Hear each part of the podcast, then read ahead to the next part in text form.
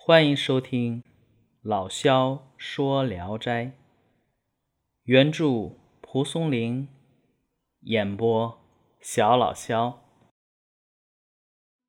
今天讲的这一篇名字叫《鲁宫女》。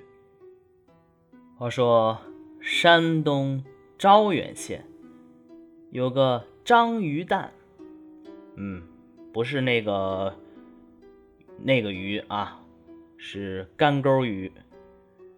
这个鱼蛋呢，鱼蛋呢性情豪放不羁。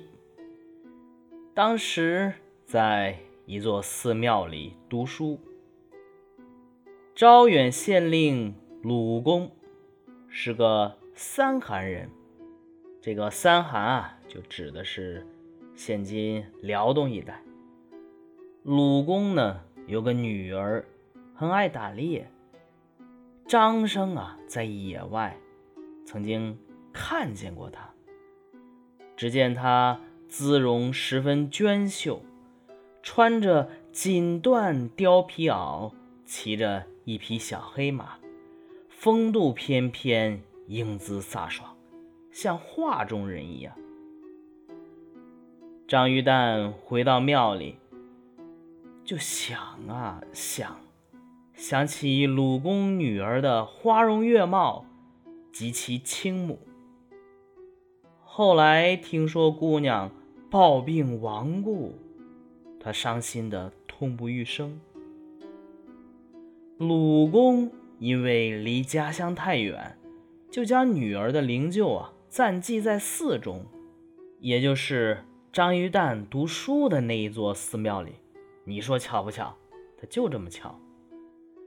章鱼蛋对鲁公之女是敬若神明，每天早上必定焚香祝告，到吃饭的时候必定要祭奠。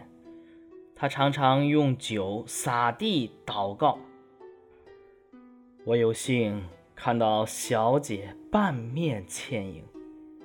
就常常在梦中看见你，没想到美人竟然突然去世。今天我虽和你近在咫尺，可是人鬼相隔，远如万水千山。我心中的怅恨是何等的痛切呀！你在世时有礼法的拘束。死后该没有什么禁忌了。你如果在九泉之下有灵，应当姗姗而来，安慰我倾慕的深情。张鱼蛋日夜不停的祷告，差不多有半个多月。这一天晚上，张鱼蛋正在灯下夜读，一抬头，见鲁家小姐。已经含笑站在灯前，张玉蛋慌忙起身问候。鲁家小姐说：“感念你的深情，我无法克制自己，也就顾不得私奔之嫌了。”张玉蛋大喜，于是两人一起欢爱。从此，鲁家小姐没有一个晚上不来。有一天。他对张鱼蛋说：“我生前爱好骑马打猎，以射张杀戮为快事，杀生太多，罪孽深重，以致死后灵魂没有归宿。你如果诚心诚意的爱我，就请你替我念一藏书的《金刚经》吧。我生生世世也忘不了你的恩情。”张鱼蛋诚心诚意按照他的要求去做，每天夜里起床就在灵柩前拈着佛珠诵经。有一次正赶上过节，张鱼蛋想让鲁家小姐和他一道回家，他担心自己腿脚软弱，经不起长途跋涉，张鱼蛋便请求抱着他走。鲁家小姐笑着答应了。张鱼蛋抱着她，就像抱着婴儿一样轻，一点儿也不觉得累。从此以后啊，他就习以为常了，就连参加考试也带着她一块儿去。但是啊，必须在夜间赶路。后来，张鱼蛋要去参加秋天的乡试，鲁家小姐说。你的福分不厚，去也是白费功夫。张玉旦听了他的话，没有去应考。过了四五年，鲁公罢官，因为贫穷，无力将女儿棺材运回故乡，就打算把女儿遗体就地埋葬，却发愁找不到一块墓地。张玉蛋于是就对鲁公说：“我家离寺庙不远，有一块薄田，愿意献给您来安葬你家小姐。”鲁公听了很高兴，张玉蛋又竭力帮助把灵柩安葬了。鲁公非常感激他，但却不知道他为什么这样做。鲁公走后。